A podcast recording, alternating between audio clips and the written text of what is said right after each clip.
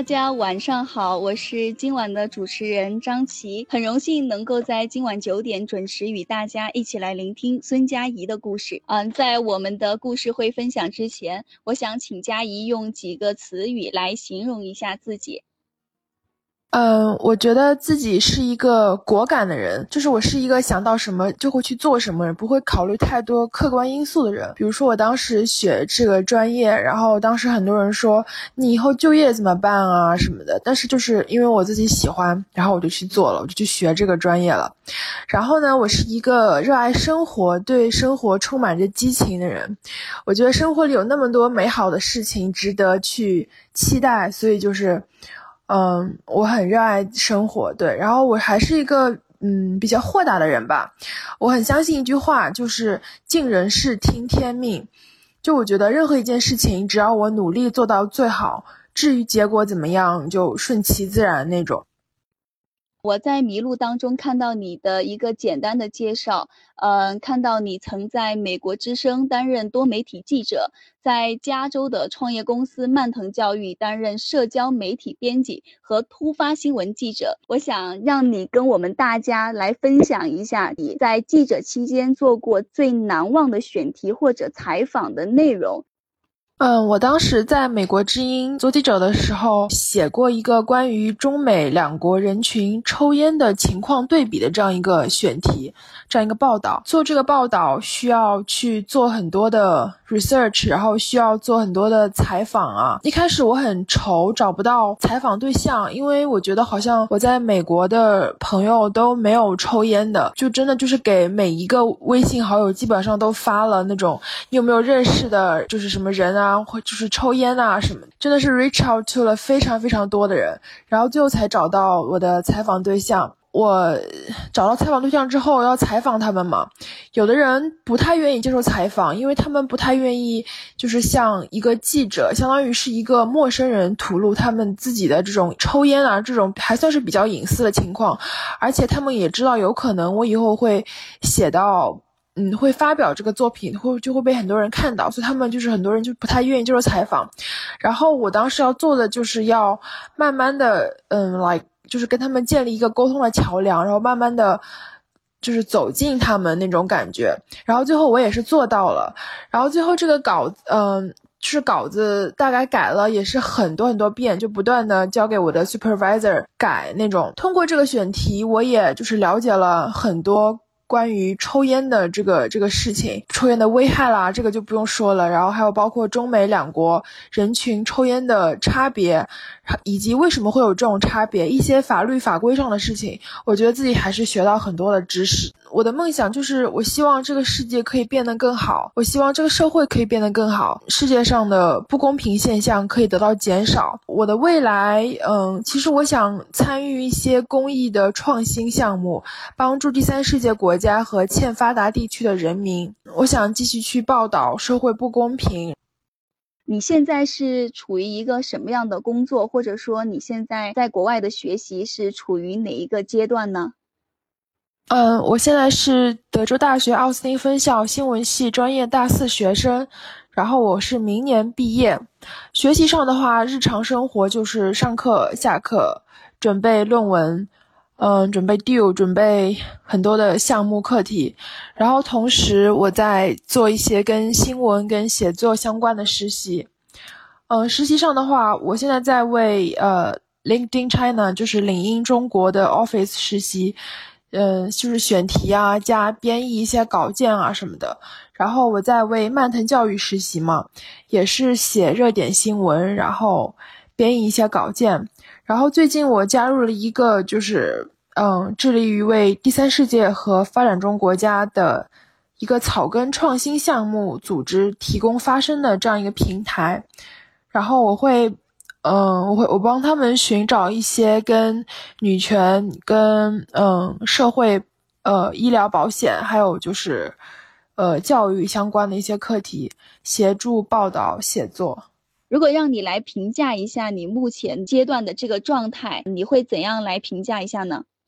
我很享受现在的状态，就是虽然每天都真的很忙，感觉有的时候要爆炸了，因为同时要兼顾学业还有实习，嗯，然后同时我每天必须要给自己留出半个小时左右的时间去健身或者彻底放空，所以就是哇，真的好忙，但是就很充实，觉得每天都在成长和收获吧。对，然后同时我觉得这种生活状态也是很考验自己的那种 multitasking 那种能力。因为我需要把时间规划的很好，然后有的时候需要同时就是来思考一些事情，这也是这也比较锻炼我的能力吧。现在这种状态和你当初的规划有没有一些不同呢？我觉得还是有蛮多不同的。之前我觉得以后的大学新闻课程就是学会学新闻写作什么的，但是我现在来了之后，我发现。不仅仅是学新闻写作，学校还提供各种各样其他的课程，比如说图像设计啊，嗯，电脑程序啊什么的。我有一种就是小鱼儿在大海里遨游的感觉。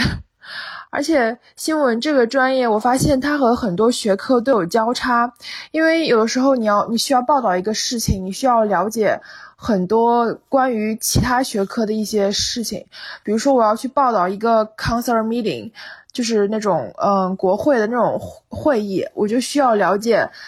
呃政就是这个政治政背后的政治啦，背后的历史啊什么的，对，还有就是现在越来越多的，呃传就是那个新新兴的呃 journalism，它和社交媒体有交叉，我现在也在呃学习这个方面的内容，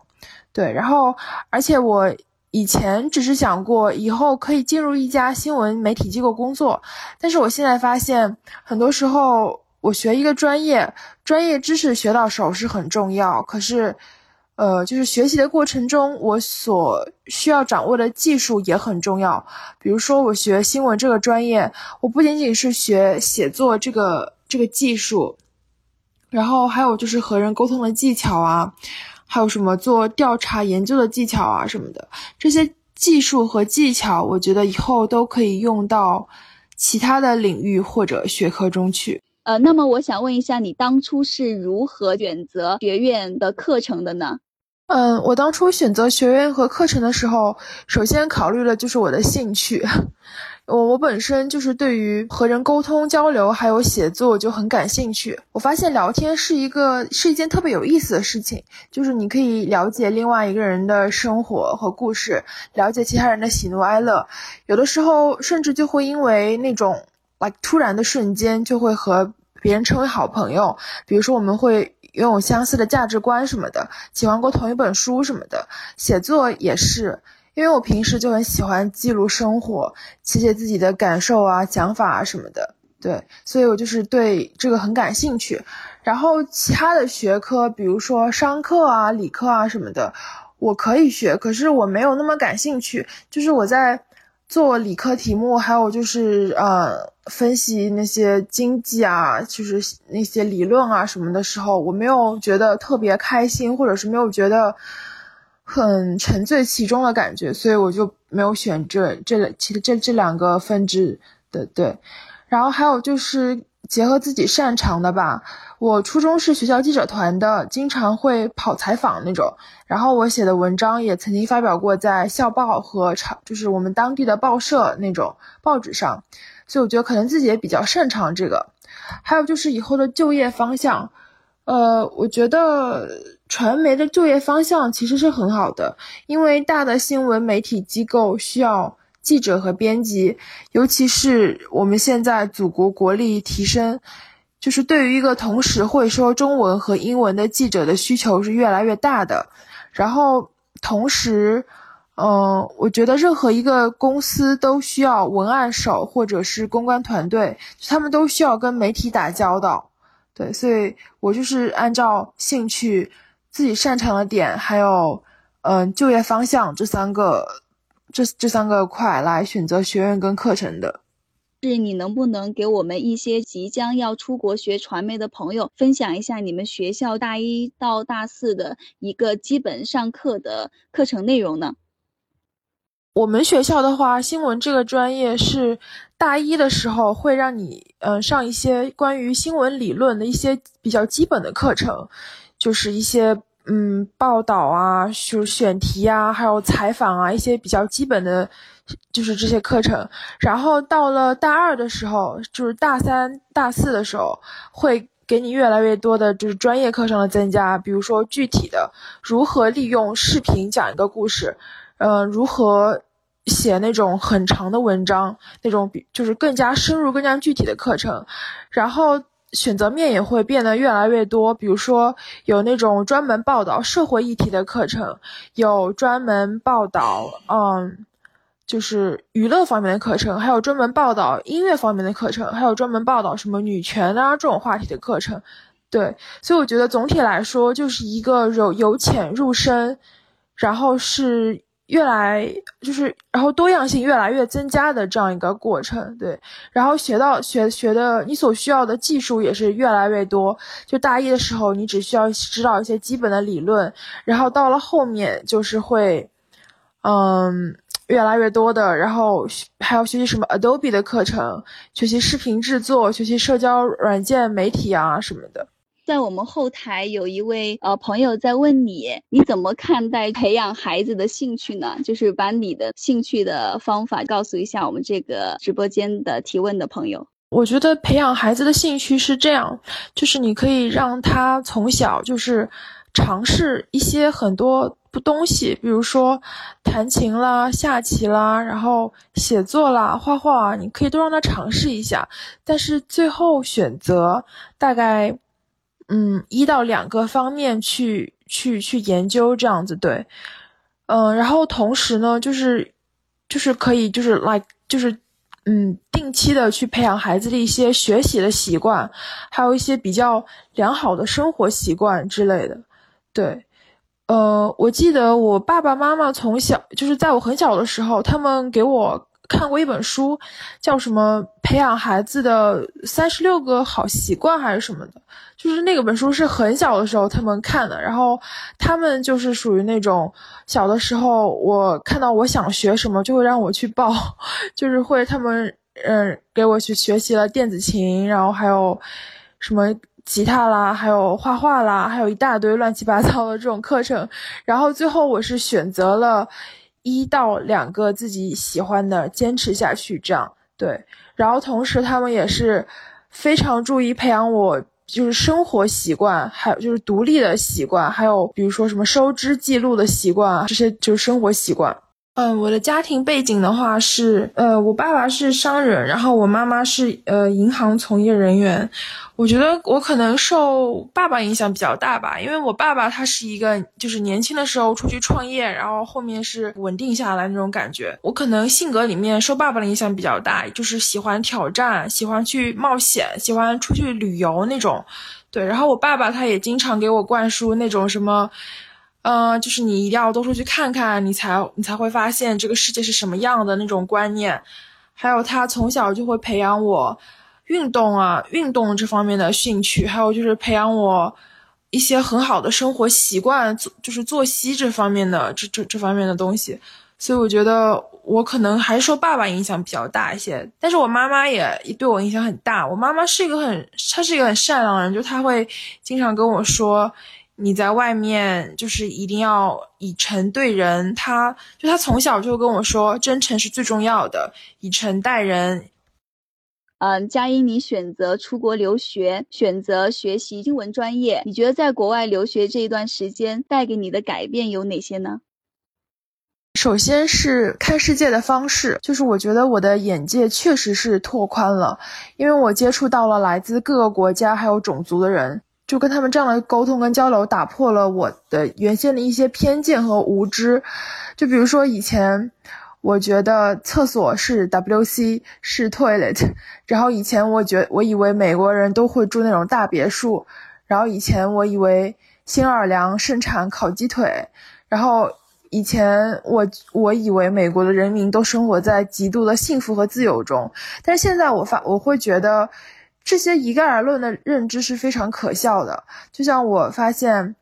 嗯，厕所还有 restroom，然后那种带着泳池的大别墅，一般是中产以上的人才会住的。然后新奥尔良盛产的是海鲜，并不是烤鸡腿。还有美国也有很多的 fake news，就是假新闻。可能我现在看到的也不是全部的真相，又或者是每个人看到的只是社会某一阶层的某一个阶段。但是我就我现在就觉得多出去看看，会打碎我原来的认知，然后有的新的发现会让。我痛苦万分，但是有的新发有的新发现会让我欣喜若狂。就是那句话，就我觉得外面的世界很精彩，外面的世界也很无奈。我参加过一些国际会议，通过一些峰会这些平台，认识了非常多优秀，还有那种有激情、有梦想的年轻人。我觉得跟他们在一起工作，或者是就是跟他们聊聊，对自己的帮助也很大，启发也很大。还有就是，我觉得国外留学生活确实让我变得更加独立了。嗯，这个独立就是更多的是一种精神上的独立，而不是说我自己可以去干嘛干嘛，我自己去跑超市，我自己去搬家什么的，不不是不是这个方面的，而是精神上的独立吧。因为当你一个人在国外的时候，你有的时候会很孤独，有的时候你遇到很多困难，很多事情。就是那种心里会觉得很哇很难受的时候，但是你就是没有办法，就是没有你你只能靠自己去解决，你只能靠自己去排解。这个时候就是还是很考验人的意志啊什么的。所以我觉得我是精神上确实是更加独立了，对。然后嗯，思考。还有就是，我以前是一个很喜欢评论其他人的人，但是我现在的想法就是，世界上没有所谓的正确或者不正确，只有不同。对，还有就是对我思维方式的一个改变吧。就是我以前喜欢评论其他人，我现在就是觉得世界上没有所谓的正确或者不正确，只有不同。真正勇敢的人是那些拥有自己的三观，并且坚持捍卫他的人。对，还有就是，我觉得我现在是。不会给自己的人生设置设限吧，就是我不会跟自己说，三十岁以前一定要做什么，四十岁以前一定要做什么，从新就可以了。这是我出国留学给我带来最大的改变。今天的直播分享会呢，就要和大家说再见了。谢谢大家来听我讲座，谢谢麋鹿这个平台，谢谢主持人张琪姐姐，谢谢谢谢。